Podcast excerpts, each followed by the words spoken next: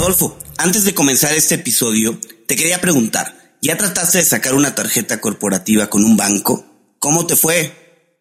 Adrián, ni me cuentes. La verdad, es un proceso difícil, tortuoso, y eso me recuerda a varios de los episodios que ya nos han contado invitados en cuentos corporativos, donde nos relatan la dificultad que es hacer este tipo de trámites en los bancos tradicionales. Por eso, quiero contarte de Jeeps. Gracias a ellos, las empresas se pueden olvidar de los procesos lentos y tediosos para acceder a tarjetas de crédito y financiamiento corporativo. Invitamos a nuestros escuchas a registrarse en tryjeeps.com. Se lee T R Y J W V E S.com e ingresan nuestro código de referido cuentos o pueden ir directo a las notas de este episodio y hacer clic en la liga de registro. Y haciendo eso, en cuestión de días tendrán tarjetas de crédito, físicas y virtuales, ilimitadas para todo su equipo. Por si fuera poco, tendrán acceso a una plataforma de gestión de gastos que hará despegar su negocio, así como también opción a capital de trabajo y créditos de crecimiento. Si quieres crecer rápido, necesitas un socio que vaya realmente a tu velocidad. Los fundadores de las startups de mayor crecimiento como Justo, Kavak y La House lo saben y por eso usan Jeeps. Entonces, cuando haces tu trabajo bien como vendedor, deja de ser importante el qué para que sea importante el quién. Y, creo que, por ejemplo, en el aspecto médico es bien, bien fácil. Oye, ¿sabes qué? Fíjate que mi abuela se siente mal de esto. ¿Quién es el mejor geriatra que conoces? ¿Quién es la mejor geriatra que conoces? No estás pidiendo un geriatra, estás pidiendo al mejor.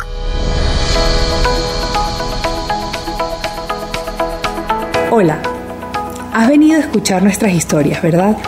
Entonces, bienvenido a Cuentos Corporativos, el podcast donde Adolfo Álvarez y Adrián Palomares hacen de juglares y nos traen relatos acerca del mundo de las empresas y de sus protagonistas. Prepárate a escuchar interesantes historias acerca del management, startups, compañías exitosas y fracasos empresariales. Pon a tono tus oídos y disfruta de este nuevo capítulo de Cuentos Corporativos. Y como todo cuento, este también empieza con un había una vez. Que lo disfrutes. Adolfo, tanto tú como yo sabemos de la importancia que se le da al área de mercadotecnia en las grandes empresas. Se invierten presupuestos muy importantes a lanzar productos, campañas publicitarias y en general en tratar de mantener una comunicación con los clientes. Pero ¿será lo mismo en una empresa pequeña? ¿Tú cómo lo ves? Yo lo veo como que todo el que comienza un negocio quiere, por supuesto, tener un producto bonito, un producto que empiece a, tener atracción, que la gente empiece a llamarle la atención y que diga, oye, sí, me es útil, resuelve un problema, está, está en verdad bien diseñado. El problema se presenta cuando no lo puedes vender y pasa. Pasa que tienes un mega producto, pero ocurre que probablemente no era el momento. Hay quienes dicen, no, es que el producto estaba adelantado su tiempo. Eh, es que el mercado no estaba preparado para comprarlo y hay que mm, esperar un tiempo más.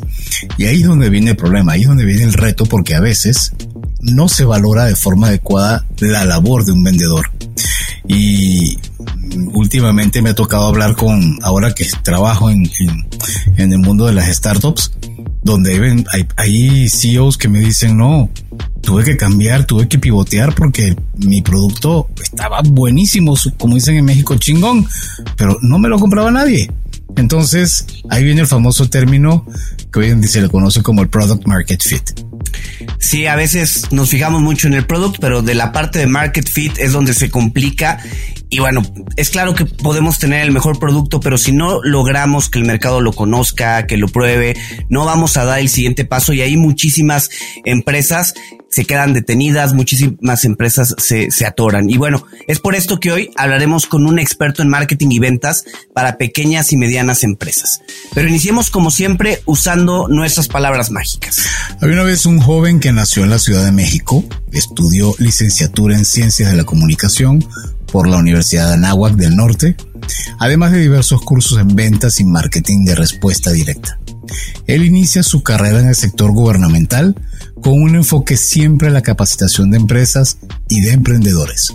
Enrique Gómez Gordillo Ruelas es coach y conferencista de ventas. Cuenta con más de 30 años de trayectoria activa en la formación y asesoría de emprendedores y empresarios, directores, gerentes y vendedores. Más de un millón de personas han participado en sus cursos y conferencias en países como México, Estados Unidos, España y muchos más. Es el conferencista con más participaciones en la Semana del Emprendedor organizada por la Secretaría de Economía en México y además es autor de seis libros de marketing y ventas, entre los que destaca el título de Novato a chingón de ventas y mercadotecnia. Y vale mencionar que además Enrique se considera de formación un periodista, este, con lo cual me, me, me, me siento identificado 100% con él porque básicamente tuvimos un poco la misma carrera. Ambos somos periodistas y después nos pasamos al lado oscuro de la fuerza en el tema de mercadotecnia. Bienvenido Enrique a Cuentos Corporativos. Un gusto tenerte con nosotros. Muchas gracias, Adolfo. El gusto es mío. Buenas noches y bueno, este, dado que son cuentos empresariales, voy a dejar esa presentación así porque está muy bonita. Nada más faltó decir que fue feliz para siempre con su princesa. Enrique, vamos a comenzar poniéndote un reto. En tres minutos, y tres minutos deben de ser. Cuéntanos quién eres, qué te gusta hacer. Déjanos conocer un poco el tema, el tema personal, el lado personal. Muy bien, pues corre, corre tiempo. Muy, voy a empezar de, adelante hacia atrás, o sea, de hoy hacia atrás. Hoy en día, mis 61 años, además de que sigo totalmente activo y no está en mis, en mis planes eh, inmediatos el retiro, no, nunca lo he considerado. Mi padre trabajó hasta los 80 años y se murió en domingo y trabajó el sábado previo. Entonces nunca vi el retiro como una alternativa. Hoy sigo, sigo funcionando, sigo, sigo tratando de aprender y gracias por lo de experto, pero yo soy más que, nada un estudiante perpetuo. O sea, me, me, gusta estudiar, veo estudiar y luego eso transformarlo y pasarlo a, a, mis, a mis clientes. Tengo casi 38 años de casado con Milena, que es la mujer de mi vida, tenemos dos hijos que somos bien originales y se llaman Milena y Enrique. Milena, Milena, nuestra hija, nos hizo abuelos hace casi siete meses y obviamente la nieta, que también se llama Milena, nos trae de, nos trae de cabeza, somos los abuelos más felices de la tierra, pero dicen que ahora que hable y nos diga abuelo o abuela, ese día los chones se me van a enrollar junto con las calcetines y a ver qué pasa. Eh, gracias a la pandemia tuve que quedarme guardado dos años en, en la casa también tuve mi, mi momento de depresión. Bueno, me faltó mi hijo. Mi hijo Enrique eh, estudió comunicación también y, está viviendo con su esposa en Barcelona desde hace mes y medio en un proyecto personal que lo hizo ir, y para allá aprovechando que tiene la doble nacionalidad. Eh, yo llegué al, yo estudié ciencias de la comunicación sin saber muy bien de qué se trataba y tengo que decir que fue una carrera inútil pero divertida. Además me dejó muchas cosas, me dejó una, una visión de vida, me dejó una metodología y lo más importante, me dejó una esposa, que es, ya con eso te das por bien servido de haber pagado colegiatura. Yo empecé, fíjate que yo trabajé un poquito al principio en, en, en periodismo, luego me di cuenta que ese no era mi camino. Yo trabajé mucho en redacción más que ser reportero. Y de ahí, por un accidente que no puedo decir que sea feliz, o sea, mi madre enferma. Quiero ser bien claro, yo soy, mi mamá era la empresaria, mi papá era bueno para ser hijos, pero muy bueno. fuimos 12, 12 hijos de mi papá, de mi mamá nada más éramos tres, pero éramos 12 y este, y todo el mundo me pregunta, oye, ¿y de veras 12 con la misma? Sí, con la misma, pero con tres señoras. Pero si tú nos juntas a los 12, claramente somos, tenemos todos el mismo, el mismo origen. Entonces mi papá era contador público y este, y mi mamá era empresaria. Y mi mamá fundó un negocio muy sencillito, muy, muy, muy microempresa, pero que con ese nos, la verdad es que nos sacó adelante a sus tres hijos. Déjenme contarles que fuimos dos hermanos, pero mis hermanos hermanos, mi hermana menor Margarita, que lamentablemente hace mucho que ya no está por aquí, ella era médico, y en su momento estudió en la mejor escuela de medicina de este país, que era la Universidad La Salle. Y mi hermano mayor es abogado de la Escuela Libre de Derecho y en su mejor momento llegó a ser en el subsecretario de Hacienda aquí en México en, en, los años 90 y después fue muchos años el protector del asegurado AXA. Entonces es, le digo de broma que yo soy el hermano incómodo de mi hermano incómodo. Eh, Y entonces, eh, por una enfermedad de mi mamá, me hice yo cargo del negocio familiar y me di cuenta que éramos un negocio familiar equivocado de libro o sea, poco, poco, poco desarrollado, sin estructuras, sin sistemas, pero con clientes, que es lo que le pasa a muchas pymes. Entonces vendíamos muy bien hasta que un día de repente, este, llegó una mañana, llegó así todo, todo, toda una manada de changos y se lo llevó todo. O sea, todo se lo llevó la changada, ¿no? Y entonces, ya que pasó eso, afortunadamente yo ya tenía varios años trabajando con, con la ANAGUA, con la Universidad de Anagua, con el TEC de Monterrey, en programas de diplomados que era la moda en los años 90, que ahora se cambió por certificaciones. Ahora puedes tener una certificación en paletas heladas, puedes tener una certificación en cambio de pañal, una certificación lo que quieras, porque la palabra certificación en este país se ha vuelto algo muy común. Pero en aquel entonces eran los diplomados. Y me gustó, pero cuando me quedé sin negocio, por azares del destino, llegué a Nacional Financiera y ahí se cumplió el este mal de mucho consuelo de tarugos, porque me di cuenta que no era yo el único microempresario pendejo que había en este país había muchos. Y digo, no es que te sientas así como que feliz, pero cuando menos te da tranquilidad no es ser el único. no te sientes solo. Exacto, cuando menos te sientes acompañado. Y llegué al área de recursos humanos, ahí me aguantaron un tiempo y luego me pasaron a un área que tenía como Nacional Financiera, es banca de segundo piso y es banca de desarrollo, tenía un área de capacitación y asistencia técnica. Y yo si en algo sí tengo muchas experiencias en la parte de capacitación, llegué ahí, fue divertido mientras duró pero curiosamente es algo muy importante le debo a Nacional Financiera, además de amigos de mucho tiempo como Adrián y, como muchos otros con los que sigo teniendo una muy buena y cercana relación. Este me, me sirvió para empezar mi carrera de, conferencista. Así empezó la historia con la semana PYME, la Semana Nacional PYME que se inventó. Curiosamente no la inventó Fox, Fox la detonó, pero fue en el último año del sexenio de, de, de este, ay, Cedillo. De Cedillo, que se hizo obligadamente, o sea, la Secretaría de, de, de, Economía, que entonces se llamaba este, de otra manera, obligó a los bancos a poner un stand para atender a las, a las pequeñas empresas.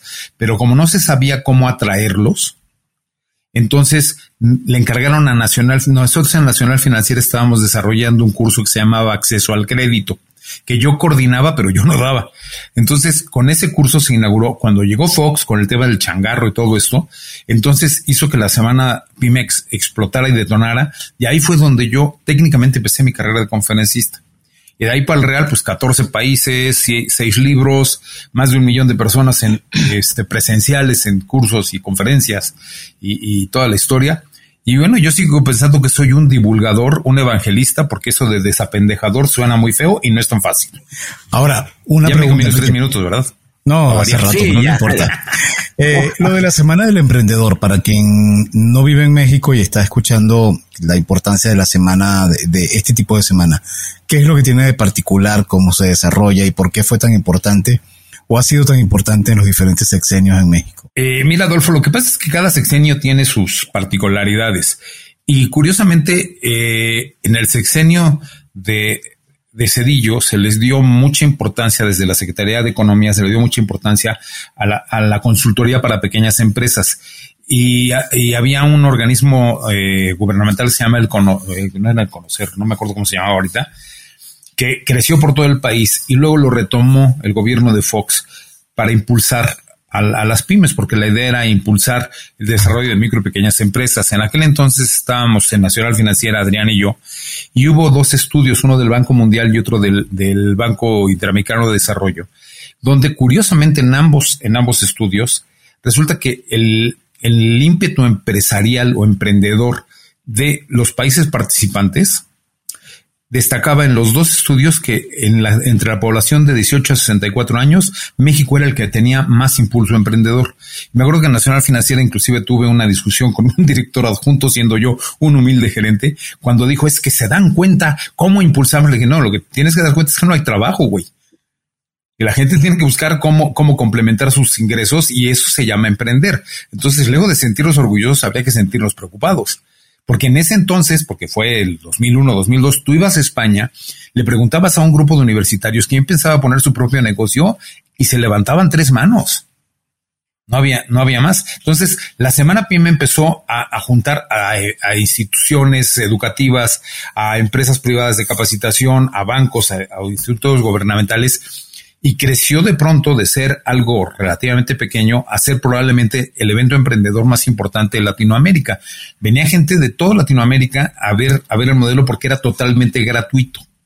O sea, el problema era que la gente era, era contener a la gente, porque la gente se registraba, ibas y te aventabas una, una semana que era como el Festival de Cannes o el Festival de San Sebastián de películas, nada más con emprendedores y se hablaba de todo, de liderazgo, de finanzas, de tal y cual cosa. Y luego, al terminar el, el gobierno de, de, Felipe Calderón, cuando llega Peña Nieto, lo convierte en la Semana del Emprendedor. Entonces, yo les, digo que hemos pasado de un gobierno que amaba a las empresas y a los empresarios, con Fox, y Calderón, a uno que odiaba a los empresarios, pero quería a los emprendedores, a uno que no quieren, al de actual que no quiere a nadie. O sea, porque eres aspiracionista y porque eres este, porque eres, porque eres el otro. Pero la realidad es esta. Y, es, y esta realidad. La política no tiene que influir en, y no debe influir no debería. en el espíritu emprendedor. No hay de otra. Totalmente. Entonces, esa, es la, esa fue la importancia de la semana PYME. Se dieron, fueron 18 eventos. En, de 18 yo participé en 14. Y entonces eso me hizo el, el más longevo en, en, la, en la semana y había salones de diferentes tamaños y yo normalmente me costó trabajo, me costó cuatro años, pero llegué a los foros más grandes donde había tres mil, cuatro mil, cinco mil personas y a lo mejor en una semana yo tenía ocho veces ese salón con diferentes conferencias porque además soy, pues bien, ya se dieron cuenta que rollero sí soy, entonces pues me aventaban al ruedo. Y en el Inter me escribí seis libros. Oye, Enrique, y a ver, ¿y cómo es que tú enfocas tu carrera hacia el tema de ventas y de marketing, porque al final estudiaste comunicación, ¿sí? No es que hayas tenido tú una carrera, a menos que me corrijas, de, en la parte de ventas, ¿no? Este, tu carrera más bien es el tema de comunicación. Entonces, ¿cómo es que te enfocas a mercadotecnia y ventas? Fíjate que les voy a hacer un comentario que espero que no les sorprenda. No hay una sola universidad en el mundo que ofrezca profesionalmente cursos de ventas. Ni una. Todas lo ofrecen como una habilidad eh, secundaria. Eh, la realidad es esta. O sea, yo, yo empecé a enfocarme en, ventas desde que terminé la, desde que estaba yo a punto de terminar la universidad, porque a mí me tocó vender la Universidad de Anáhuac a los muchachos de prepa. Mm. Entonces, al final, comunica, la comunicación te sirve para generar intercambios. La comunicación no es otra cosa más que un intercambio correcto de información y emociones entre dos, entre dos o más personas. Entonces, la empatía, el rapport y todo eso que se da en muchas profesiones, este, como la psicología y, y, la psiquiatría y tal y cual, resulta que resulta que, que se vuelve fundamental en las ventas cuando dejas de ver a las ventas como una forma de ganar dinero, cuando ves las, las ventas como una eh, forma de ayudar a los demás. Cuando ves, cuando, cuando ves las ventas desde el punto de vista de yo tengo que entablar una comunicación correcta con la persona o personas que tengo enfrente en función de hacerles un bien. Y entonces, obviamente, yo estoy en contra de todas las, eh, no estoy en contra, no estoy de acuerdo, sería mi, mi expresión correcta, en todas las, este, en, todas las propuestas de ventas que esto eres un tigre, eres un pura sangre, tienes que salir y arrebatar. No, espérate, compadre. Y a veces, I'm a lover, not a fighter, como decía, como, como decía este, el, no me acuerdo si uno de los Beatles o o el muchacho blanquito que antes era negro. Te digo, ya estoy en la edad que ya no hablo de corridito. Este es y, yo siento que de verdad el, la, la, buena relación de ventas es cuando estableces una relación con las personas.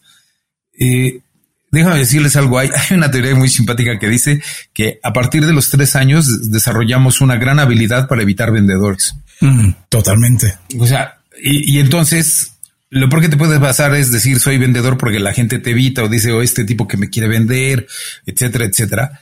Cuando, porque precisamente por eso, porque mucha gente después de que fin, después de que eh, se ve obligada, forzada, etcétera, a adquirir algo, viene un periodo de arrepentimiento y normalmente no se dice uno pendejo a sí mismo. Dices, es que este pendejo me convenció. no, me caen, no, me, no me caen bien los vendedores. En cambio, cuando tú eh, utilizas una técnica de ventas que es preciosa, que es el takeaway selling, no te estoy vendiendo, te estoy compartiendo y tú decides qué haces con lo que te comparto en ese momento se, se bajan las barreras y hay posibilidad de, de, tener un, de tener una relación productiva para ambas partes. Entonces, eso, eso fue lo que me llevó y él, obviamente la parte más dura. Cuando me di cuenta que en el negocio que teníamos en mi familia sabíamos producir pero no vender, un poquito lo que decías, Adolfo. Y yo alguna vez conocí a un gringo que me decía es que tengo un almacén lleno de un producto maravilloso que nadie quiere comprar. Compadres, o sea, yo me di cuenta que nosotros sabíamos producir, teníamos todo el manejo de costos bien, pero cuando quisimos vender fuimos incapaces de hacerlo. Entonces, por ahí escuché al, otro podcast en el que entrevistaron a un muchacho de Chiapas que es el, el creador de las Fuck Up Nights Ah, claro, Pepe, Pepe Villatoro. y, sí, yo creo que cualquier persona que se dedica a esto, a, lo que se dedica normalmente vienes o de un gran triunfo o de un gran fracaso. Entonces, eh, yo digo, yo de la noche a la mañana me quedé sin negocio y, el, gran coraje que tenía es, me quedé sin negocio por no saber vender. Entonces eso me llevó a la parte de, de, ventas y mercadotecnia. Encontré la mercadotecnia respuesta directa, que para mí es la mejor que pueden utilizar las pymes. Y a partir de ahí empezó este camino que literalmente me hizo reenfocar mi vida. Y aquí estoy, feliz hasta la fecha, este, más contento que rico, pero pues. pero me dicen, oye, tú eres rico, no, yo soy sabroso, pero, pero en fin, funciona. Ahora, Enrique, ¿cómo, ¿cómo hacemos para, para hacer un abordaje donde, como bien lo decías, hay una persona y le tengo todo el respeto, no la conozco personalmente, he escuchado mucho su podcast que es El cabrón de las ventas y ya de por sí él le da un término, decir, hay que ser cabrones y cabronas de las ventas. O sea, lo que te está diciendo es, no puedes ser pasivo, tienes que ser alguien, como lo mencionabas, agresivo. Ahora, ¿cómo se convive esto con el takeaway selling y cómo ir aprendiendo este oficio de vender que digamos que debe ser de los oficios más antiguos del mundo. Sí. Ah, sí, es el más antiguo reformado. El segundo, por lo menos. No, no, no. El primero también eran ventas. Ah, bueno, verdad. Entonces es, el más antiguo, depende que vendas. es el más antiguo. Te voy a decir una cosa. Lo que pasa es que, y aquí vuelve a salir mi parte de comunicólogo. La gente confunde términos. Dicen es que tienes que ser agresivo y confunden agresivo con hostil. Y muchos vendedores son hostiles. Y la hostilidad es esa agresividad que, que, avasalla al otro. La agresividad bien entendida es el de ser proactivo, el, el decir tengo que salir adelante y no, y aquí sentadito no me va a llegar el cliente solo. Tengo que, tengo que salir primero a buscarlo y generar de alguna manera una onda expansiva de regresión. ¿Qué es lo que sucede? A ver, ustedes empezaron un, podcast y tienen ciento y pico de, emisiones. Yo no sé si ustedes sepan, pero saben que más del 75% de los podcasts en el mundo no rebasan los 10 capítulos, las 10 emisiones. O sea, ustedes son un garbanzo de la libra. Pero ¿qué pasa a estas alturas? Que ya tienen seguidores, que ya tienen gente que lo esto. A lo mejor dicen, no, este gordo está, y, el de hoy no lo oyen, pues. Pero, o el mío no lo oyen. Pero, pero resulta que ahí, ahí están. Ustedes han generado un, han generado un concepto, y aquí viene la más importante. No importa quiénes seamos los invitados, importa escucharlos a ustedes. Importa la guía de ustedes. Entonces, cuando haces tu trabajo bien como vendedor, deja de ser importante el qué para que sea importante el quién. Y, creo que, por ejemplo, en el aspecto médico es bien, bien fácil. Oye, ¿sabes qué? Fíjate que mi abuela se siente mal de esto. ¿Quién es el mejor geriatra que conoces?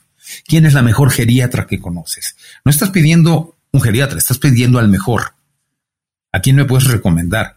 Yo me imagino que ustedes han escuchado o, como tenemos una dama aquí presente que participe en algo que se llama Ladies Multitask. Sí, ya los hemos escuchado, claro. Sí, bueno, mi esposa, mi hija y, varios de la familia están en Ladies Multitask y es el clásico. Recomiéndenme un buen pediatra y boom. Y resulta que hay, de verdad, las señoras están repartidas por toda la ciudad. Hay un hombre que, en el que coinciden. Ese doctor ya logró dejar el qué para ser el quién. Cuando tú eres alguien bueno en ventas, dejas de ser importante el qué para ser importante el quién. Y cuando tú dices, sabes que yo confío en ese, en ese, en, esa vendedora o en ese vendedor y lo empiezo a recomendar, tú lograste que tu agresividad te devolviera lealtad. Sí, sea un cabrón, pero sea un cabrón no, no, no acreditando tus clientes. Sea un cabrón moviéndote, sea un cabrón buscando formas, sea un cabrón entendiendo a quién le vas a vender, etcétera. Hoy, hoy vi un, un anuncio que me hizo mucha gracia porque me apareció en el Facebook y decía, si quieres vender el doble, prospecta el doble. Con todo respeto, pues señor, no es cierto. No es cierto. O sea, eso se llama la, la ley del diezmo en ventas y la ley del diezmo en ventas es falsa.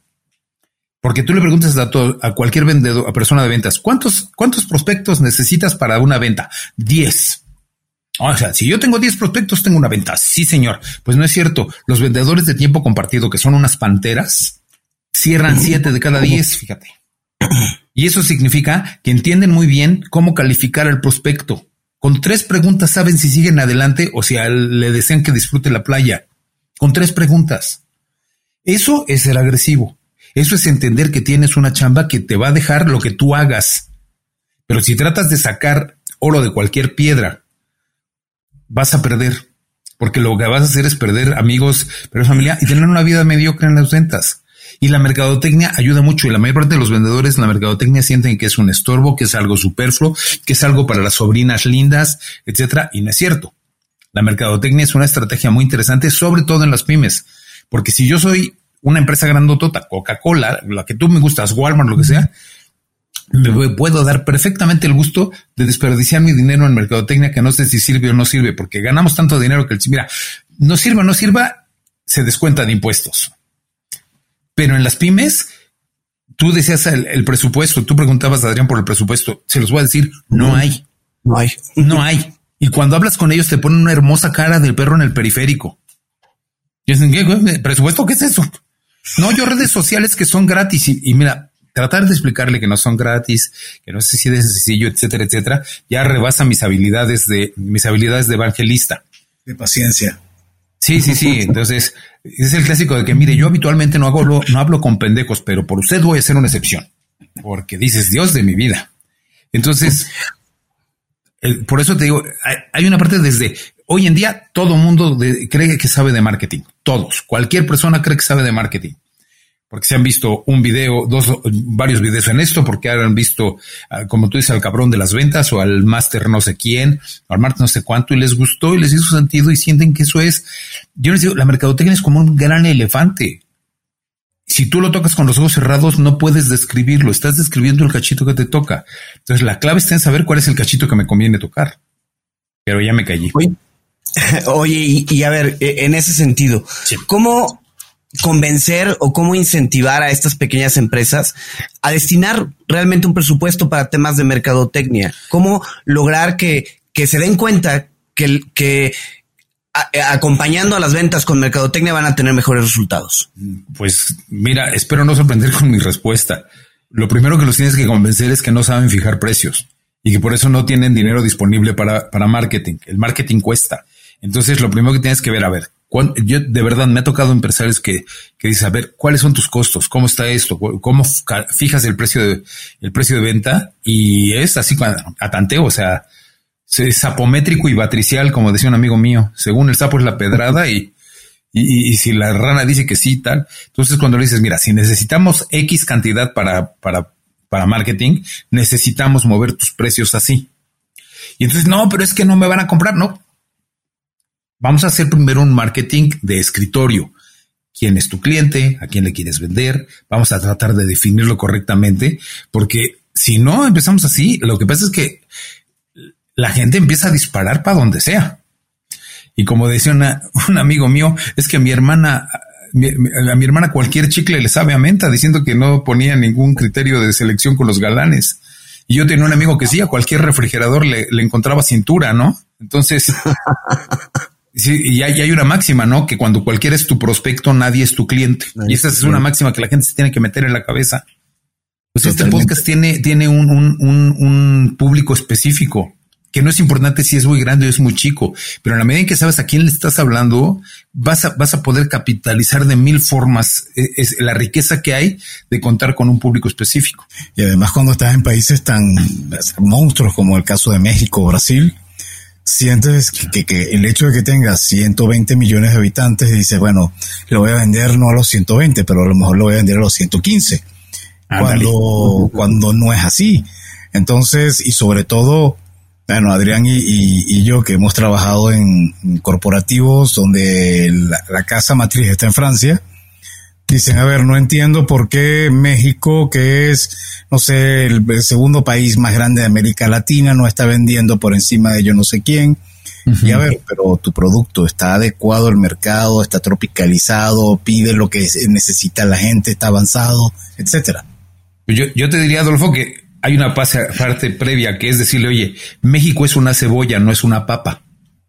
Cuando tú cortas la papa es una sola capa. Cuando tú cortas una cebolla hay capitas y capitas y capitas y capitas. Y lo que tienes que saber es cuál es la capa que a ti te conviene. Y eso en automático, así, si tú tomaras una regla, a lo mejor dependiendo del producto, vas a acabar con 3, milímetros de una regla de 30 centímetros. Y ese es tu mercado. Y ahí va a haber competencia, porque en todos lados hay competencia. Entonces, escoger bien al mercado es lo que yo digo palo café y ustedes perdonarán, pero es mi clase de inglés de cada vez que tengo oportunidad. Palo en inglés estaca y café brown, estaca brown. No, no, no puedes. O sea, sería maravilloso despertar y decir, este es mi cliente, ¿no? Es por aproximación, es esto. A veces yo le digo a la gente, ¿sabes cuál es el problema? Que metes tus facturas a contabilidad y no detectas quién te compra. Ve a quién le hiciste la factura, ve, quién te está comprando. Hace mucho tiempo recién había yo salido de Nacional Financiera otra vez al mundo, al mundo, este, al, al, mundo privado, al mundo al lado oscuro, como tú le dices, Adolfo, que sí es cierto, ese frente oscuro, el hijo de la mañana. Llegué con, con una empresa que, que tenía una lista de 2.500 clientes. Y un día por curiosidad dije, oye, si me los imprimen, porque en aquella época se imprimían, imprímanme quiénes son y qué compran se los prometo, no había llegado al cliente número 12 cuando ya tenía yo el 96% de las ventas del último año. O sea que tenían un montón de clientes a los que tenían que atender, tenía que ser que no se para nada. Y se los dije, si yo quiero duplicar las ventas, tengo que agarrar eh, otros cuatro como los cuatro primeros. Y me voy a tardar año y medio. No pude, me corrieron antes, pero bueno, es otra historia. pero, pero esa es la idea, ¿sabes qué? Enfócate. Enfócate, fíjate, fíjate bien a quién quieres. No se trata de vender el producto, se trata de quién es el cliente que está más dispuesto a comprarlo. Y si no, pregúntenle a los de Porsche, a los de Ferrari, pregúntenles. La gente dice, ¿quién se podrá comprar uno? Más gente de la que te imaginas. Probablemente ninguno de nosotros cuatro porque no queremos y no nos gusta fanfarronear. Pero de que hay clientes, hay clientes. Yo le digo a la gente, ¿saben ustedes cuántos coches necesitaba vender Porsche en México cuando llegó al país la primera vez? ¿Cuántos? En un país, en aquel entonces a lo mejor de 100 millones de habitantes, Adolfo. ¿Cuántos coches tienen que vender para decir nos quedamos? Uno. No, un poquito más. Cinco. Cinco. Cinco. Y vendieron 13 en un año. Dijeron, de aquí somos. Ya están. Y déjame decirte, yo tengo amigos, eh, si todos tenemos algún amigo con lana, y tengo amigos con lana que tienen Porsche, y resulta que una vez cada 15 días, me parece, les abren el autódromo de la ciudad a los dueños de Porsche para que vayan a probarlos, a correrlos, a hacerlos, etcétera. Y es un club al que solo puedes entrar si tienes un Porsche. Y existe y está aquí en la Ciudad de México. Y yo no dudaría que en otras grandes, en otras ciudades del país también los hay. Ok, ve a saber quién está ahí. Yo en eso ya no me meto, pero, pero está. yo, yo recuerdo finales de los 80 en Venezuela, eh, cuando entra el negocio de los vales, llega un francés con una maletita y pide hospedaje con otro francés y una venezolana. Le dan hospedaje y le pregunta el francés, el casero, ¿qué vienes a hacer aquí a Venezuela? Ay, el francés le dice, vengo a vender estos papelitos para que las empresas me lo compren y con estos papelitos sus empleados vayan al súper y compran, compren su despensa, su comida. Y el casero se va a su casa y le dice a su esposa, a ese francés que acaba de llegar, cóbrale la renta de seis meses por adelantado porque el tipo vino aquí a vender cualquier tontería. Y mira hoy en día en qué se convirtió. Sí. Sí, y eso han de haber pensado de los de Uber y eso han de haber pensado del, de eso, eso pensaron del de Netflix, que ahorita anda en severos problemas, y de Elon Musk y de toda la cosa. O sea, al final de cuentas, hay, un libro maravilloso que se llama La teoría de paradigmas, que se puso de moda en los años 80, 90, y que habla de, eso. Y, que además lo que te dice es esto, quien viene a romper el paradigma normalmente es alguien de fuera de la industria. ¿Qué es lo que pasó con esto? O sea, ¿qué ha pasado? O sea, ¿por qué podemos hacer este, este podcast? Porque se bajaron todas las barreras de entrada. Algo que antes dominaban los medios. Y hoy cualquier persona con algo que decir puede tener acceso a algo que decir. Bueno, ya que lo tienes, ahora fíjate que estás compitiendo con medio Dios. Entonces, aunque todo el mundo tenga orejas, no todas las orejas te interesan. Oye, Enrique, a ver, y en ese sentido, justo ahora que se han bajado las barreras de entrada y que lo que sobra es información, ¿cómo haces visible tu proyecto? ¿Cómo haces visible tu empresa en este momento? Cuando lo que hay de verdad es exceso de contenido. Mira, este, hay un, error bien común y es bien válido. Yo quiero, no quiero, aquí no quiero parecer ni, ni, curita de pueblo regañón que dice usted es tan. A ver, es bien común. Pero si te pones a hacer algo es porque te gusta. Ok. Y piensas que eso que te gusta es tan padre y tan bonito y tan hermoso que va a haber. Y hasta hay gente que te dice es que si lo haces pues, para vender, te lo van a comprar. Y luego sales y te das el fregadazo de tu vida. Y entonces, ¿qué sucede? Que lo que pasa es que la gente se enfoca en el entregable. La gente se enfoca en el producto, piensa que la clave es el producto, no, el producto es lo que entregas.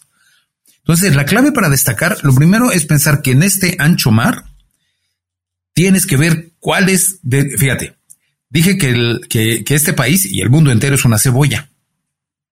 ¿Ok? Y entonces tú cortas la cebolla y hay un montón de capitas. Bueno, tienes que escoger tu capita. Y además dentro de esa capita, porque es redondita, tienes que encontrar el cachito. Y entonces viene la clave. ¿Te acuerdan que hablé del precio? Bueno, pues este cachito tiene que tener la capacidad para pagarme esta cantidad por aquello que yo vendo. Y si yo logro venderle al 2% de ese cachito, voy a tener un negocio próspero. Yo no necesito que me conozca todo el mundo. Fíjense que yo un momento que decía, es que imagínate, porque era precioso tener, o sea, mi, mi, auditorio máximo han sido 10 mil personas y se ve impresionante. O sea, ves cabecitas, no ves gente, ves cabecitas, se siente así y te sientes, pero no sé, o sea, sientes rockstar, ¿no? O sea, brincas y haces y todo. Y luego te vas, cuando te sientas y dices, bueno, ¿y yo qué hice? Pues un show. Y es bien válido hacer un show. El problema es preguntarme si yo lo que quiero es hacer un, un show. Y entonces empecé a buscar, hay un libro de Paul Jarvis que me encanta, que se llama The Company of One, y que dice, muchas empresas quieren ser más grandes en lugar de tratar de ser mejores.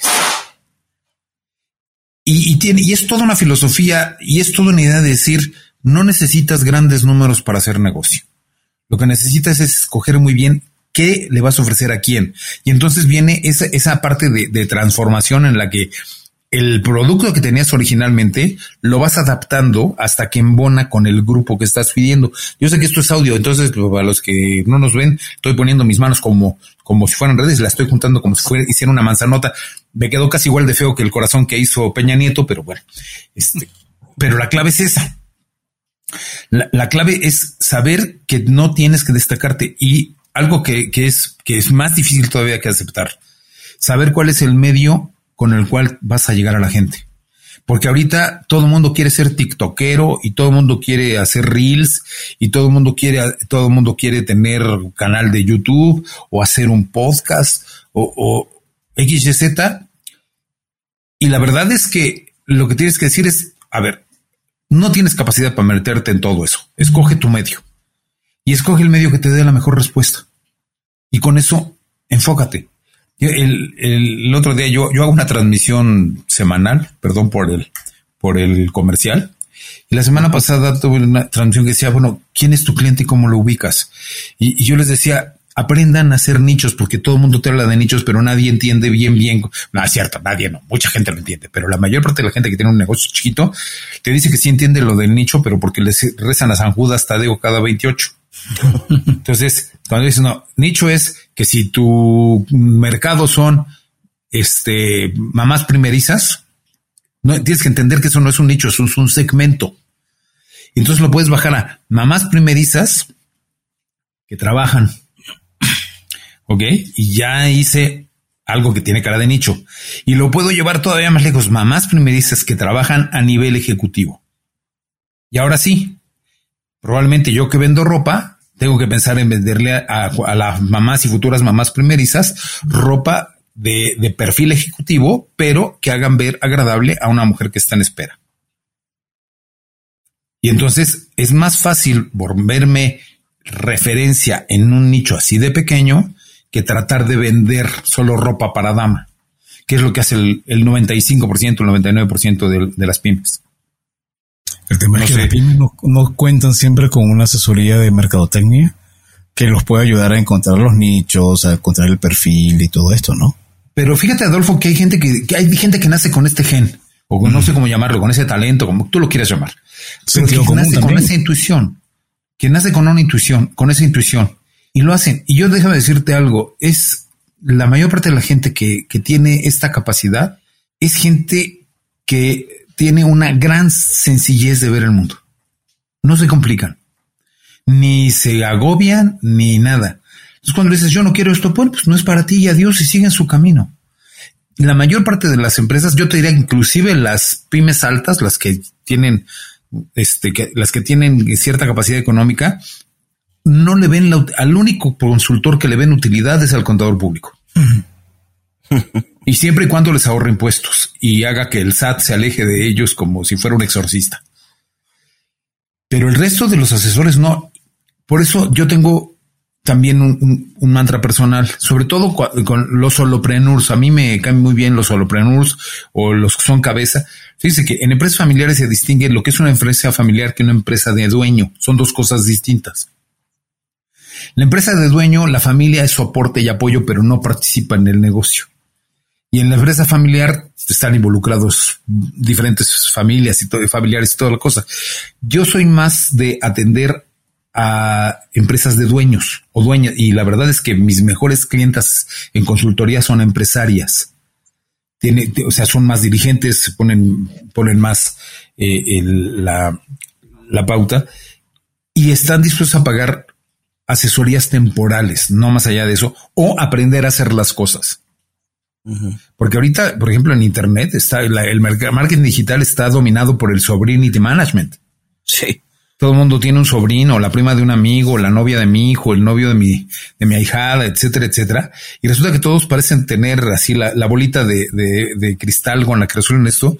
Y resulta que esto cambia todos los santos días. Somos, somos este, somos eh, renes de Zuckerberg y de, y de Twitter y de todo ese tipo de cosas que cuando nos cambian el algoritmo, pues ya valió gorro. Antes de continuar con nuestra entrevista, te queremos recordar lo que mencionamos al principio de este episodio. Se trata de Jeeves, la fintech con la que las empresas se pueden olvidar de los procesos lentos y tediosos para acceder a tarjetas de crédito y financiamiento. En Cuentos Corporativos te invitamos a probar esta plataforma financiera global, todo en uno, con la que podrás manejar los gastos de tu empresa, solicitar financiamiento y obtener beneficios inigualables. A ver, regístrate en tryjeeps.com. ¿Cómo se lee? T-R-Y-J-E-E-V-E-S.com. Fácil. Ingresa el código de referido cuentos o vea las notas de este episodio y haz clic en el link de registro.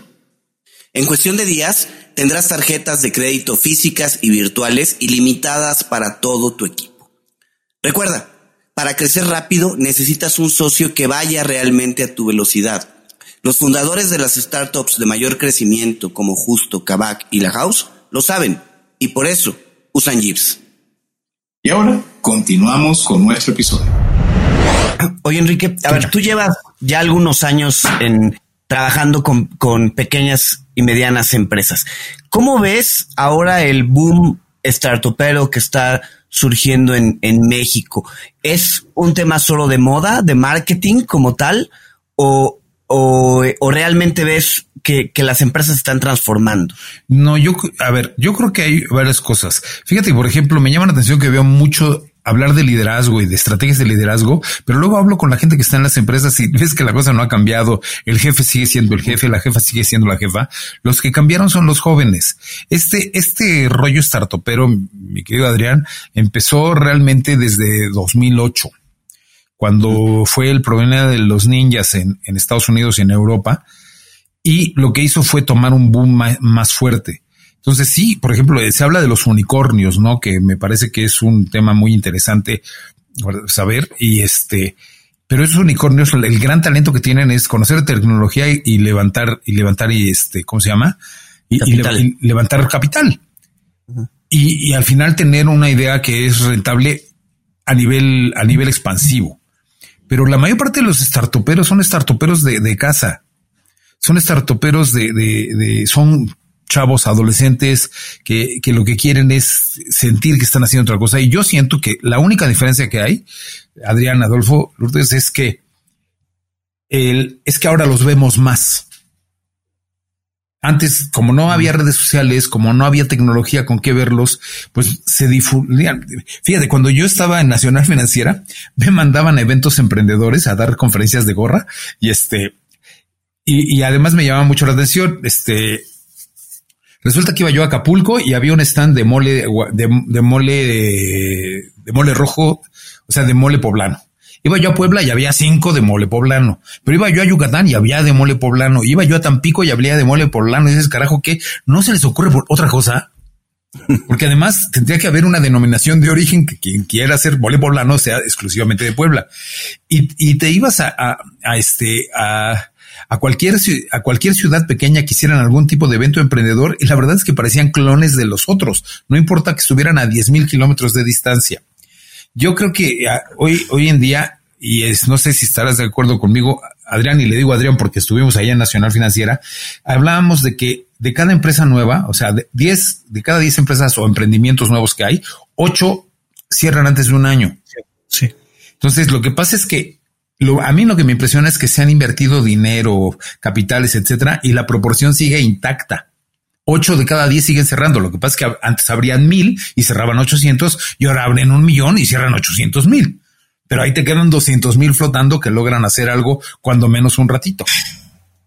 ¿Ok? Y entonces, ¿qué, ¿qué es lo que pasa? Yo creo que el impulso emprendedor ha estado siempre ahí, siempre va a estar ahí. Y para como yo veo las cosas en nuestro adorado país, va a estar mucho tiempo. Y, y, y América Latina es un caldo de cultivo de esto, ¿no?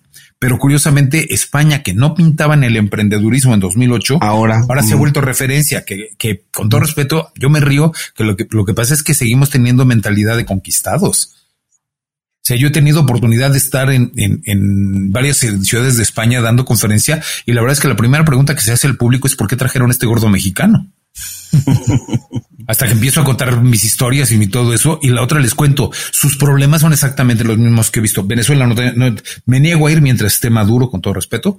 Este, pero con las que he estado en Colombia, en Perú, en Chile, en Argentina, en Uruguay, en todo, en todo Centroamérica, en México y en Estados Unidos, que son los países donde, donde me ha tocado dar conferencia. lo que cambia es el acento y los modismos locales pero los problemas son exactamente los mismos. Y la gente choca con la misma piedra en todas partes. ¿Y sabes cuál, ¿saben cuál es el problema? Que la gente ve la salida como empresarios de hacerse rico pronto. No se dan cuenta que esta es una carrera de resistencia y de distancia. No es de velocidad. Es de mantenerse, es de estar, es de estar pensando. Y yo cuando les digo es, tú te tienes que sentar a pensar en, no en si vino fulano o no en si vino perengano, sino hacia dónde dirijo este barco para que caiga más lana. ¿Y cómo le hago para mantener a mis clientes?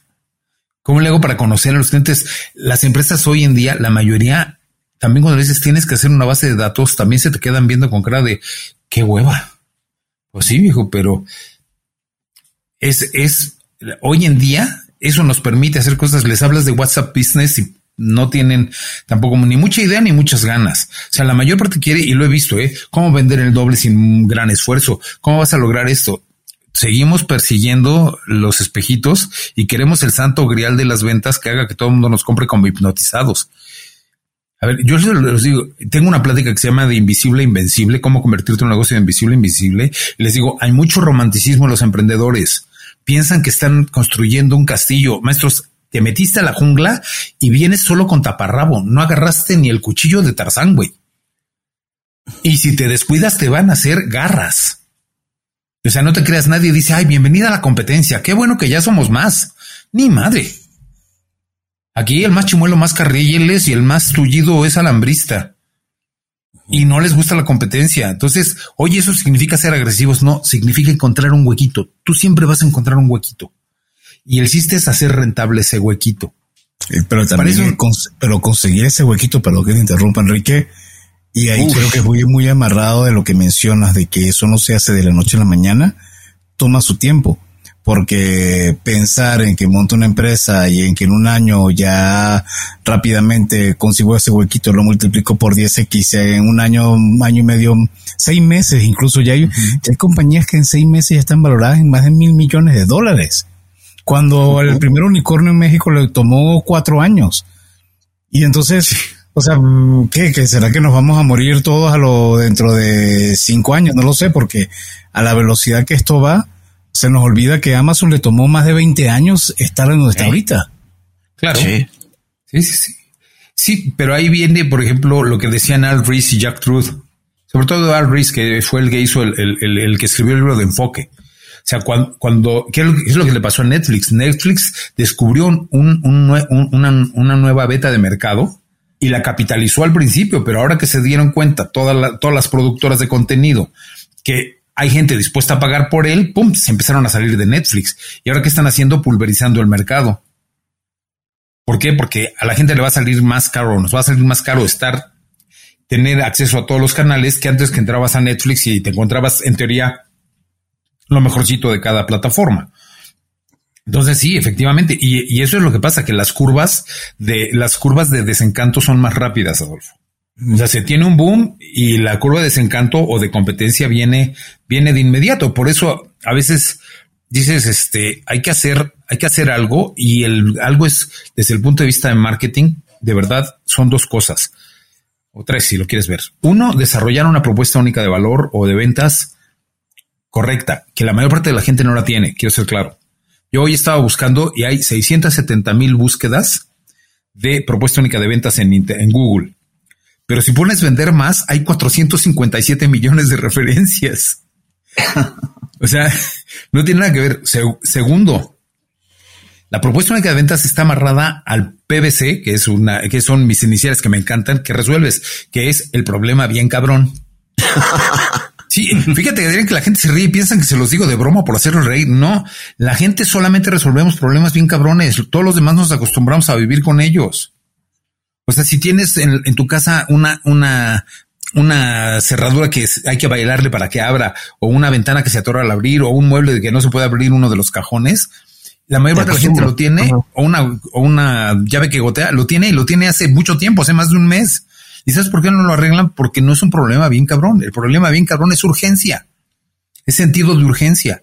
Y, y lo que pasa es que la gente no se levanta diciendo, ching, tengo un problema bien cabrón sino que tengo que de, ayudar a escribir. Sabes que si sientes esto, te has sentido así, alguna vez has pensado que tal, te está ocurriendo esto. Ah, pues fíjate que ese es un problema bien cabrón que si no lo resuelves te va a pasar esto. Si no lo resuelves, y yo tengo la forma de resolverlo. Ahora, tú lo puedes resolver de dos maneras. O lo resuelves tú solito y te va bien, o vienes conmigo y te enseño a resolverlo. Vas a pensar que soy caro, pero ¿qué prefieres? ¿Aprender tú y tardarte seis meses o resolverlo en solo siete días? ¿Qué es más caro?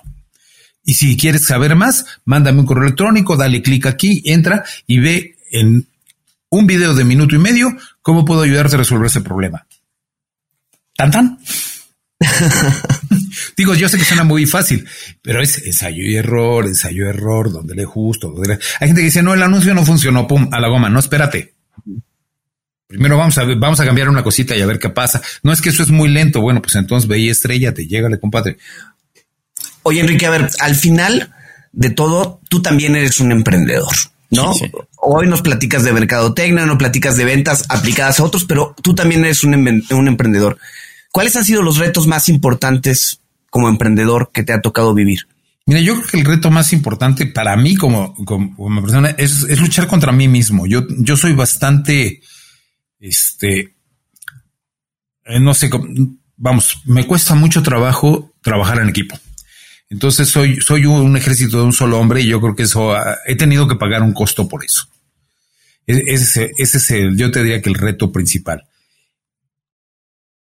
El, el, el segundo reto ha, sido eh, desarrollar, y eso es un, es un tema que, con el que me enfrento día a día yo solito, desarrollar una, una, estructura que me permita tener ingresos pasivos.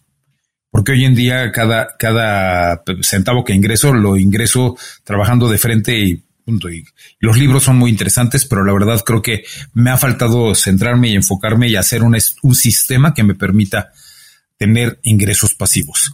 Y el siguiente reto, mi querido Adrián, es que ya tengo 61 años, ya vuelo viejito y que me vean obsoleto. Entonces trato de mantenerme al día, de, de, de tener un enfoque en el que aquí el, el, el primero que se, que se sienta pierde.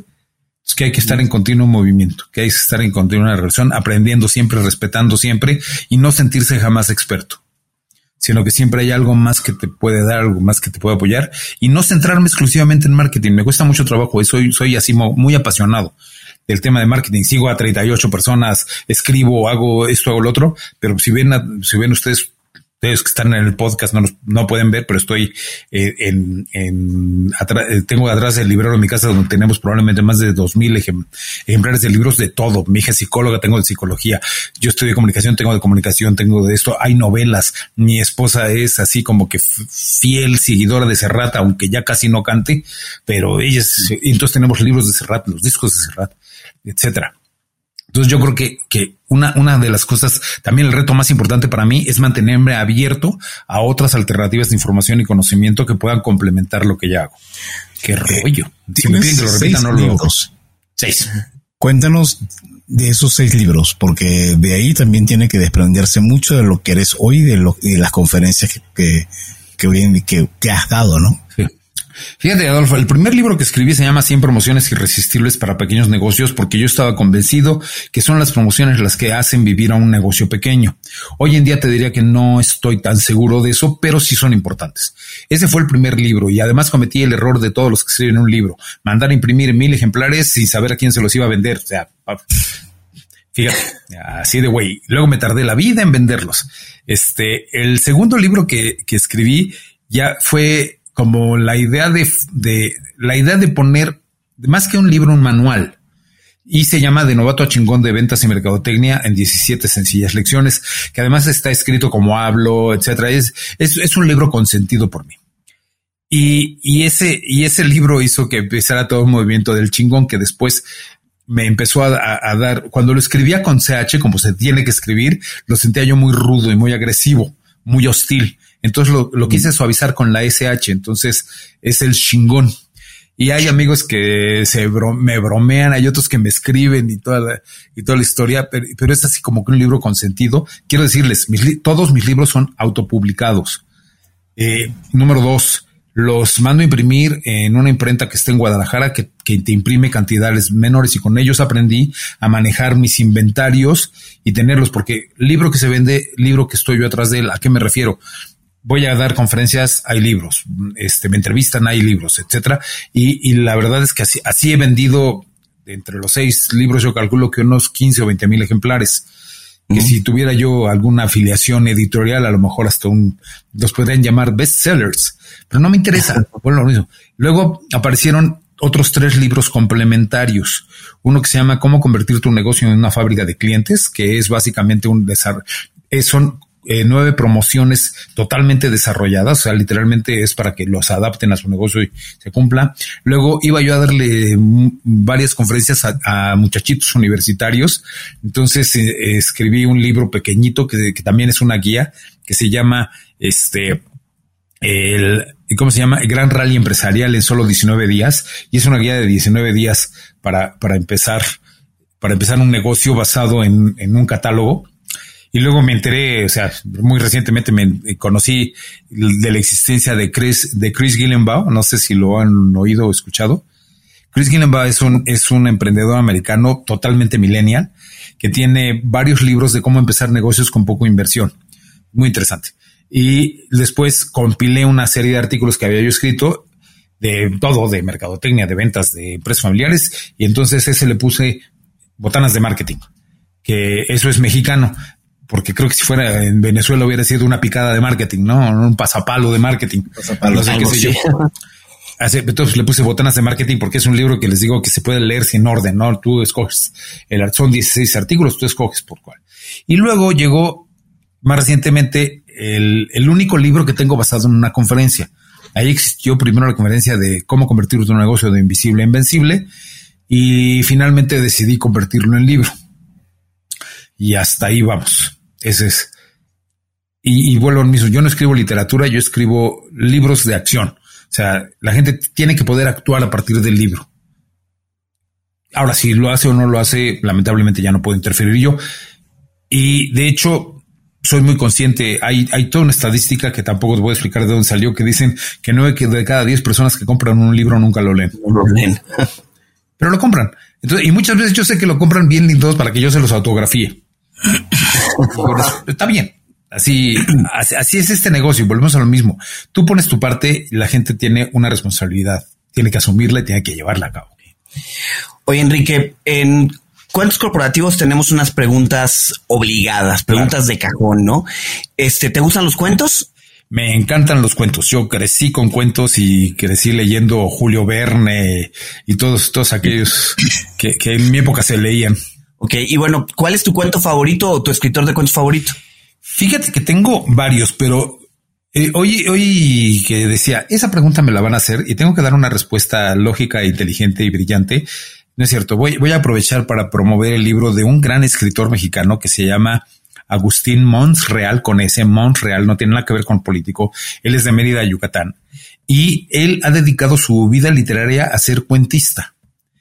Y tiene cualquier libro de Agustín Monreal que, que encuentres te va, te va a encantar porque tienen una frescura, se leen, se leen así literalmente como si estuvieras hablando con él.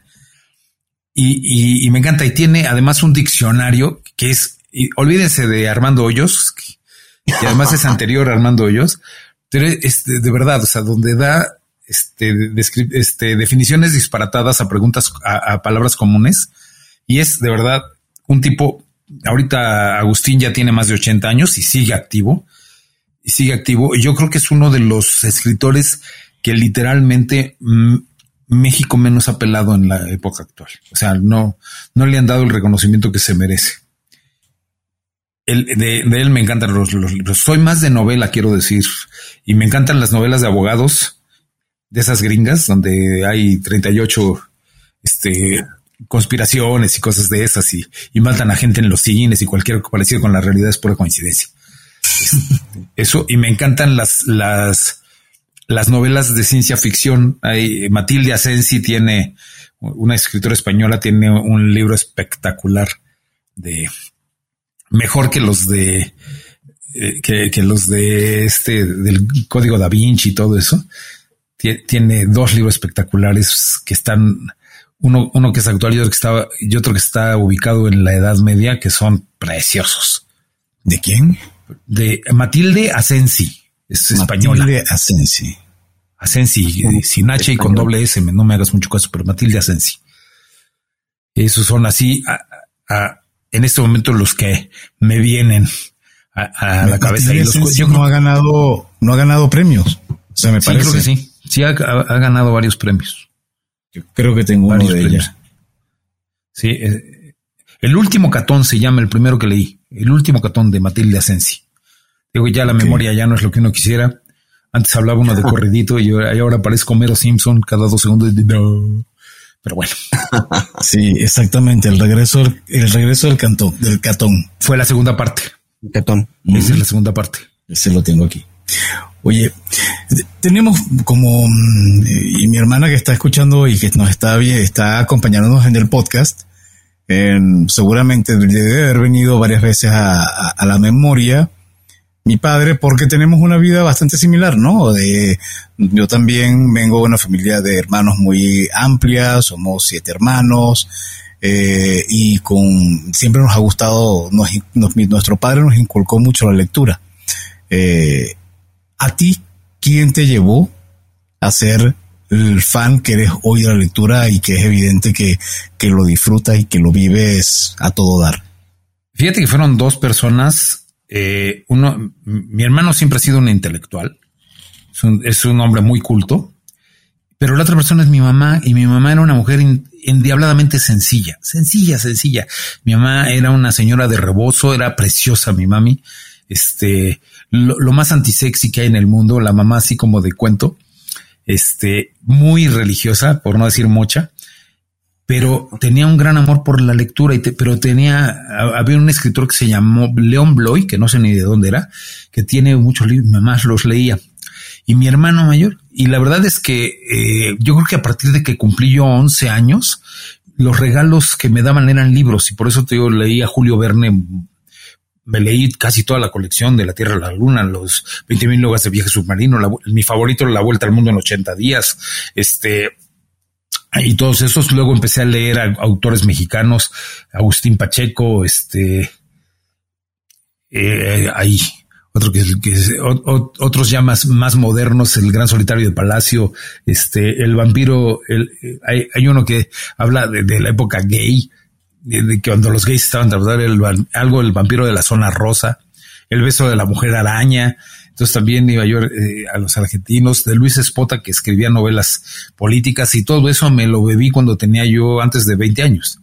Entonces, entonces sí, el, pero el amor venía un poquito por la imitación de mi hermano, pero eso de que mi, mamá, eh, a mí me cuenta porque me hace mucha gracia porque me dicen, oye, ¿contigo alguna vez hablaron de sexo? No, nunca. Nada más me dieron un libro. y me dijeron, y si tienes dudas, hay preguntas. Y bro, pues ya sabes que a esa edad, si tienes dudas, le preguntas a tus amigos, no a tus papás. Sí, esa, fue mi clase de educación sexual. Oye, Enrique, y a ver, ¿alguna aplicación móvil o gadget tecnológico que, que utilices ya sea en lo personal o en lo profesional y nos puedas recomendar? Fíjate que soy poco de gadgets, soy bastante güey para utilizarlos. O sea, no, no puedo, no puedo salir sin mi iPad porque tengo, ahí muchas cosas. Tengo, tengo muchísimos audios de, de cursos. Yo, yo oigo mucho curso grabado. Este, me encanta. de alguna, plataforma en particular los cursos? No, no, no, no, de ninguna plataforma. Son de, de, de este, de consultores principalmente de Estados Unidos que te venden sus cursos como si te lo estuvieran declamando al oído, pero normalmente sacas cosas muy interesantes. Yo, yo le, yo les digo, cuando voy con mi familia en el coche, oigo lo que ellos quieran. O sea, ellos ponen Spotify, ellos ponen la versión y yo, yo como soy de origen universal, oigo lo que sea. Pero cuando voy solo no oigo ni música ni noticieros, siempre voy estudiando. Entonces voy oyendo este cursos, no me, da mucha pena, no soy mucho de podcast, no, no, es, es un gusto que apenas estoy adquiriendo, estoy llegando tarde a la, a la, a la ola de, de, escuchar podcast. Eh, pero eh, básicamente, básicamente eso. Y, y gadgets he tratado de utilizar varios, pero no, al final acaban guardados en un cajón. Hmm. Ya, ya, ya tengo la edad en la que ya el cerebro dice, ya, ya, güey, ya, ya. y, entonces sigo confiando en, mi, en lo que decía mi papá, que era mejor siempre la más tenue, la, la más tenue tinta que la mejor de las memorias del celular. Entonces ya. Enrique, ¿y empresarios? ¿Algún empresario que uno, dos, tres, los que consideres, a los que tú normalmente sigues o que podrías invitar a que la gente les ponga el ojo porque los conoce y dices, ese güey en verdad trae algo debajo de la manga. Fíjate que hay un personajazo que me encanta y que la gente conoce poco, que se llama Marcelo Guital. Marcelo Guital es un chileno muy, muy bajito, que es, es, es, un, es una persona que está en continuo movimiento y es espectacular escuchar su filosofía de negocios. Marcelo Guital, G-U-I-T-A-L, Guital, Marcelo Guital, y él se volvió famoso a nivel Latinoamérica porque se inventó en Chile una marca de agua que se llama San Bernardino. Y resulta que con un ingenio asombroso, que además él lo menciona, llenaba las botellas con agua de la llave y luego se las ingeniaba para reproducir. Llegó un momento en que molestó tanto a Coca-Cola que le hablaron los de Coca-Cola y le compraron el negocio en una millonada de dólares. Y entonces se volvió famoso porque era, eh, y este tipo lo han traído a México eh, a dar a dar conferencias. Es muy interesante ver su filosofía de negocios porque es una filosofía basada en experiencias. Por ejemplo, la vez que yo lo vi en México hace como dos o tres años, este estaba promoviendo, era dueño de una marca de bebidas semialcohólicas, estas tal, que se vendían en paquetes de seis y en, sin agarradera. O sea, sin forma de poderlos llevar así de la mano Y entonces él decía, es que llegaron los de marketing, me dijeron que yo soy un idiota porque no le puse agarradera. Y les dije, no, los idiotas son ustedes. Yo quiero que la gente cargue estas botellas como si fuera un bebé y que vaya alucinados, porque además al cargarlas así van enseñando la marca al frente. Y dices, es una estupidez, pero dije, este güey es brillante, caray, brillante, qué coraje. yo lo tengo que estudiar y este tipo le sale solo. Es como el que baila bien por naturaleza y este, Marcelo Guital sería para mí uno de los más interesantes empresarios, poco conocido, y hay varias conferencias de él en este, hay varias conferencias de, de él en, en este, ay, en, en, YouTube, y yo creo que es muy interesante verlo. Eh, o sea, sin conocerlo, sin conocerlo mucho, a este, a este hombre que se inventó Kavak, o sea, todos los que han hecho esa maravilla de con una aplicación hacerse dueños de un, de un nicho me, me, llaman mucho la atención. Jeff Bezos se me hace el tipo con el tipo, un tipo mega audaz, pero que como cualquier otro genio debe tener un lado oscuro bien oscuro.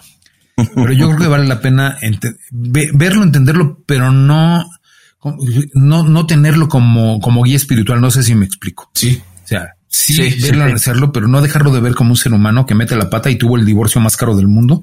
Y este, además le bajó la señora a su amigo, es mala onda. y este, y, y fíjate que creo que, creo que a veces nos falta conocer más a mujeres empresarias, mujeres empresarias exitosas que las hay, pero que curiosamente son mucho de, de mantenerse al margen o de no ser tan visibles. Y me gustaría que sea más bien que si alguien conoce alguna me la recomiende, porque sí, yo creo que es, es muy interesante. Pues en cuantos corporativos vas a encontrar algunas que ya han grabado con nosotros. Ah. Tenemos ya varias mujeres que nos han acompañado. Ah. Melina de Homely, me acuerdo, una gran, gran historia la que tiene. Oye, eh, Enrique, eh, ¿dónde te pueden contactar? Si alguien quiere platicar contigo, ¿dónde puede hacerlo? Lo más sencillo te diría que es, como siempre, el, pod, el podcast, que güey, el WhatsApp, ese sí, perdón, lapsus pendejos, WhatsApp, que además es bien fácil, 55 55 00 36 00. A mí me escriben y ahí dicen, oye, Enrique, quiero platicar contigo y yo soy bien Willow, le digo que sea cualquiera. Ahora, si quieren antes de eso descubrir un poquito más de mí, está mi página web que es bien fácil, enriquegomezgordillo.com y están pues todos los videos y todos los audios y todas las cosas que andan por ahí flotando. Pónganle, nada más que sí pongan Enrique Gómez Gordillo, Adrián, porque fíjate que me encontré con un Enrique Gordillo que es pastor cristiano y más de tres cristianos me han escrito para insultarme diciendo que soy un error de Dios y que no sé qué, no sé cuánto. No, está chingando. No le guste, sígase, pero, pero bueno, entonces búsquenme bien, no sé que después si por ahí caen en pecado y es otro rollo. Buenísimo. Enrique, eh, ¿qué pasó? ¿Qué te puedo decir? Ha sido un episodio que en verdad hemos disfrutado muchísimo. Eh, pero bueno, llega el momento de pedirte ¿eh? la famosa frase del mensaje final. A ver, la gente que nos escucha, emprendedores, pymes, vendedores, vendedores frustrados, mercado, mercadólogos, veterinarios, para de contar. ¿Qué les dirías a estos seres que están esperando con que tú les des el santo grial? No, mentira. Que tú estás esperando que tú le des un consejo para que no se sientan mal y que puedan empezar a tomar un rumbo. Te dejo en tus manos, Enrique. ¿Qué nos dirías? Ay, güey. Yo te, mira, si te tengo que acabar con un cliché, probablemente uno de los clichés que más me gusta es recordarle a la gente que se logra más con un gramo de acción que con una tonelada de meditación. Eh, yo, yo siempre que termino una conferencia hay gente que me dice, oiga, sería bueno, dije, uy, ya valió madre, porque sería buena señal de que no lo van a hacer. O que me dicen, un día de estos, no, pues también un día de los otros, o sea, hazlo cuando quieras, hazlo. La mayor parte de la gente se la pasa soñando algo porque le tiene miedo al fracaso y el fracaso es una mala palabra en español. En la vida no existen fracasos, existen resultados. Y si el resultado no es el bueno, pues lo vuelves a hacer y ya. Lo único definitivo en este planeta es la muerte. Y cuando uno, como es mi caso, sientes que estás empezando el cuarto cuarto del partido y volteas para atrás, dices, tengo materias pendientes en la vida. Y esas materias pendientes es hacer, hacer algo más. Y no me voy a quedar con las ganas. No, no se queden con las ganas. La vida es muy canija y la vida el tiempo no perdona a nadie. Entonces, si tienen ganas de hacerlo, háganlo. Oye, ¿qué es que me van a dejar? Todo de que, a ver, dejen de echarle eh, culpa a nadie. Dejen de pensar y atrévanse a actuar. Que con esa frase termino siempre todas mis participaciones en mi conferencia. Muchas gracias. Yo sé que me lo he pasado muy divertido. Ustedes, ustedes disculpen. Este, a ver qué día de estos más bien lo hacemos presencial. Le ponemos un café, un café bueno, porque además soy adicto al café. Yo, soy capaz de es esta hermosa taza de tres cuartos de litro que estaban viendo. Eh, tiene café y me tomo cuatro de estas al día. Y nunca desprecio las nueve y nueve veinte de la noche que estamos grabando esto y Enrique está tomando café. y diciendo pendejadas que también es mi fascinación. mil gracias de verdad por invitarme, mil, mil gracias de verdad. No saben cómo, cómo, cómo lo he disfrutado. Yo espero que la gente tenga paciencia para oírlo, pero de verdad que me lo he pasado fenómeno. Mil gracias. Enrique, muchísimas gracias por, por acompañarnos, gracias por platicar con nosotros y bueno, gracias a ustedes por escucharnos. Si les gustó este episodio, no duden en suscribirse en su plataforma y calificarnos con cinco estrellas. Y muchas gracias a nuestros aliados, la revista Neo especializada en negocios y a Radio Conexión Latam, la radio que une a Latinoamérica, medios a través de los cuales se realiza la retransmisión de episodios seleccionados de cuentos corporativos. En las notas de este episodio van a poder encontrar sus espacios para conocer horarios y características de la transmisión. Y bueno, como siempre decimos, las empresas, sin importar su origen, razón de ser o tamaño, tienen todas algo en común. Están hechas por humanos. Y mientras más humanos tienen, más historias que contar. Y todo cuento empieza con un había una vez. Nos escuchamos en el próximo capítulo. Enrique Gómez Gordillo, muchísimas gracias. El placer ha sido mío, de verdad. Muchas gracias. Gracias por habernos acompañado en este capítulo de Cuentos Corporativos. Ojalá que esta historia haya sido de tu agrado y sobre todo que te lleves ideas y experiencias que puedas aplicar en tu propio universo empresarial. Esperamos que nos escuches nuevamente y recuerda, todos los cuentos comienzan con un había una vez. Hasta la próxima.